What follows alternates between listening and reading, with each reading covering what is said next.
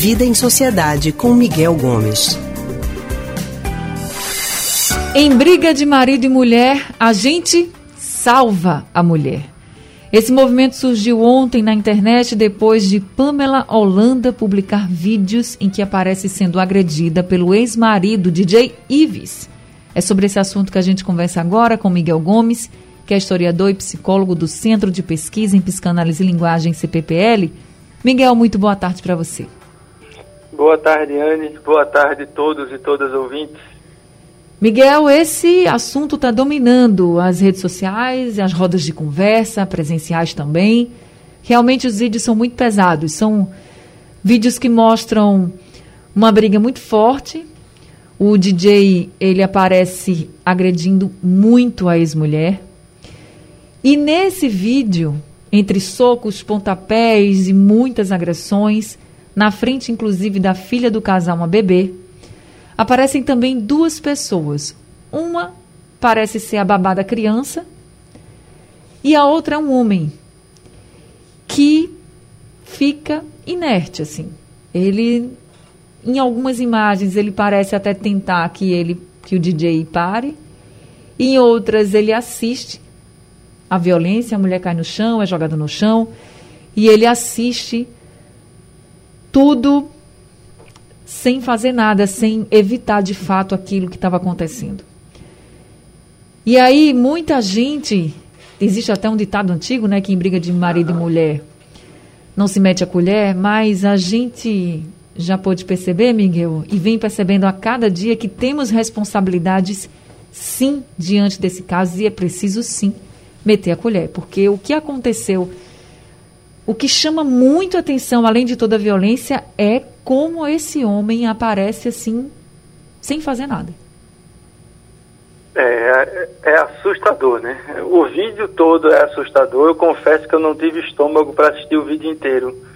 Quando a agressão começa a ficar mais, mais forte, eu não, eu não, não preciso ver isso, não. Eu não, não quero ver esse tipo de coisa porque isso me, me machuca. Mas o que você diz é verdade, né? Assim, como é que a gente tem uma situação de violência tão absurda como essa, tão abusiva como essa, e você tem duas pessoas ali presenciando e praticamente não fazem nada, né? Você pode até imaginar que a babá depende do, sei lá, do DJ financeiramente e se sente acuada, com medo, inclusive, talvez de ser violentada também, né? Porque também é uma mulher negra, pobre e o rapaz que está lá por perto, não sei se ele é algum tipo de funcionário, um amigo da família, mas também assusta essa não reação em função desse ditado que você citou, Anne, que é recorrentemente, as pessoas com recorrência usam ele. Ah, em briga de marido e mulher, não se mete a colher. São eles que têm que resolver lá. E isso é aquele típico ditado que é passado de pai para filho e que não faz o menor sentido. Né? Ele existe único e simplesmente porque protege quem violenta, quem abusa, que normalmente é o homem. Então é um ditado criado por homens para proteger a eles mesmos. E aí eles fazem esse tipo de, de manipulação né, da, da opinião pública, dizendo, oh, então se tiver uma briga aí, a gente não, vi, não se mete o que não é de forma alguma verdade, inclusive no nosso país não é verdade, desde a Lei Maria da Penha, né, quando se Isso. diz que a denúncia pode ser feita por um terceiro, não precisa ser feito mais pela mulher. Enfim, é um ditado que é antigo e que permanece ainda popular como uma proteção dos homens ao que precisa ser feito contra eles, né, que é impedir esse tipo de violência. Né. É realmente assustador como a gente ainda vê pessoas que protegem, até se identificam com esse tipo de, de ação. Haja vista aí o, o, absurdo que aconteceu, que após esse tipo de situação, o DJ tem um aumento no número de pessoas nas suas redes sociais. Isso, Muito grande, né? Pois é, isso mostra como esse tipo de comportamento que a gente vive combatendo aqui na rádio, que a gente vive combatendo no nosso dia a dia, ainda está entranhado na alma de muita gente. Muita gente vê esse tipo de ação e mesmo que não diga, pensa ou sente algo do tipo, é, ela mereceu, ela deve ter feito alguma coisa. Então isso é uma coisa abjeta que ainda está dentro da, da, nossa cultura, da nossa sociedade e que a gente precisa diuturnamente, todo santo dia, lutar contra esse tipo de coisa. Quando você fala assim, Miguel, ah, eu não consegui assistir todo o vídeo porque isso me incomoda, isso me faz mal. É importante a gente chamar a atenção para o que você está dizendo, porque é o contrário do que as pessoas, por exemplo, que presenciam ou que escutam essa violência diariamente não fazem porque elas não denunciam. É como se elas se acostumassem com aquilo, achassem aquilo normal e aí não vão denunciar. Quando você chega e diz assim, eu não quis ver o vídeo todo porque isso me faz mal, certamente uhum. se você ouvisse uma mulher sendo agredida, se você tivesse perto, se você visse, você iria ajudar, iria denunciar. Isso que a gente precisa é, colocar na cabeça das pessoas é essa indignação. Sei que deve ter muita gente agora Sim. pensando assim. Ah, mas eu posso denunciar e ela voltar. A gente não sabe a realidade das pessoas. Então, antes de julgar, ajude.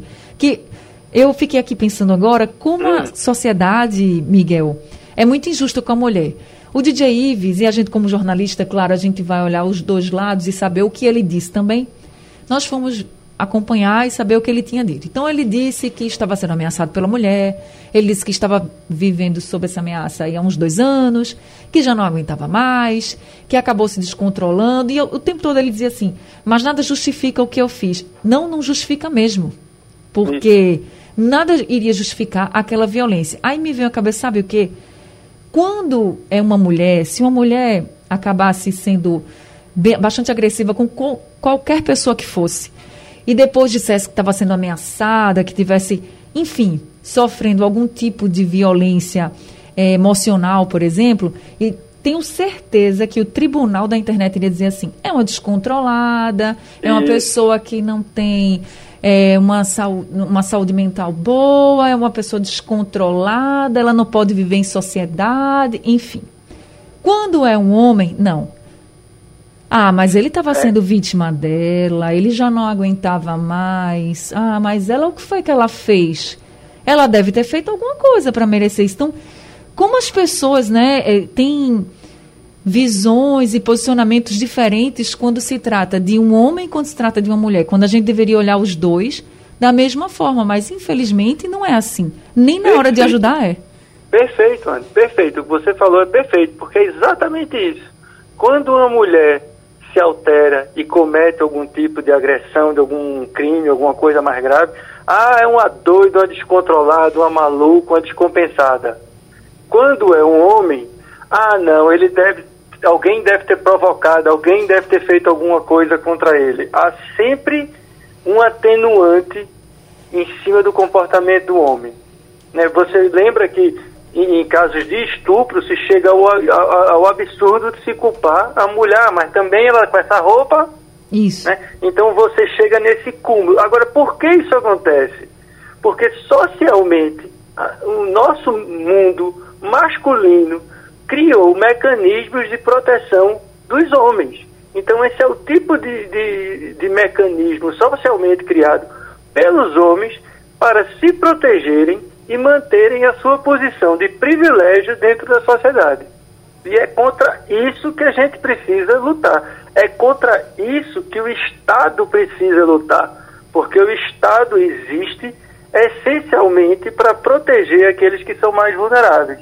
E a gente precisa que o Estado crie leis, como a Maria da Penha, por exemplo, na proteção das mulheres, que protejam as pessoas que estão em situação de vulnerabilidade. Né? E a, a grande problema é que em alguns momentos históricos, e a gente talvez venha passando por um assim na presidência, a gente tem um presidente com comportamentos e que é, é, acaba reforçando o tipo de comportamento de privilégio masculino dos homens. E aí é um atrapalho no papel do Estado e um atrapalho no desenvolvimento moral da nossa sociedade. Quando você fala da responsabilidade do Estado, inclusive, a gente tem que pensar também, e aí temos que incluir nessa conversa, a todas as mulheres, inclusive as mulheres trans, que para muita gente passam aí como se não fossem mulheres, são mulheres sim, precisam de proteção sim. E a gente vem percebendo Isso com a quantidade de casos de violência e crimes contra as mulheres trans. É preciso que o Estado também se pronuncie e se coloque na, nessa posição de que precisa proteger também esse público, Miguel. Claro, é um outro público vulnerável. A gente tem no Brasil uma expectativa de vida dos trans, das trans, que é baixíssima comparada com a população em geral. Então isso demonstra a imensa vulnerabilidade que eles vivem. E o Estado tem o papel de proteger essas pessoas sim. A gente teve recentemente o absurdo do caso da Roberta e outros casos que aconteceram no Estado esse mês, né, de acho que cinco ou seis de, de LGBTfobia, etc., de violência com trans especificamente. Então a gente precisa que o Estado crie mecanismos de proteção. Quando se fala em lei de feminicídio, né, em lei de proteção às pessoas trans, não é para dar privilégio a essas pessoas, de jeito nenhum. É para proteger. O privilégio ele está do lado dos homens brancos, sobretudo. Mas a gente precisa proteger essas populações vulneráveis com leis de Estado. E a gente tem leis que são criadas no nosso Estado, a gente precisa que elas sejam executadas. É isso. Miguel Gomes, muito obrigada viu, por conversar com a gente hoje aqui no Rádio Livre. Eu que agradeço, Anne. Um abraço a todos e todas e vamos seguir na luta contra o corona. É isso, todo mundo se cuidando. A gente acabou de conversar com Miguel Gomes, que é historiador e psicólogo do Centro de Pesquisa em Psicanálise e Linguagem CPPL.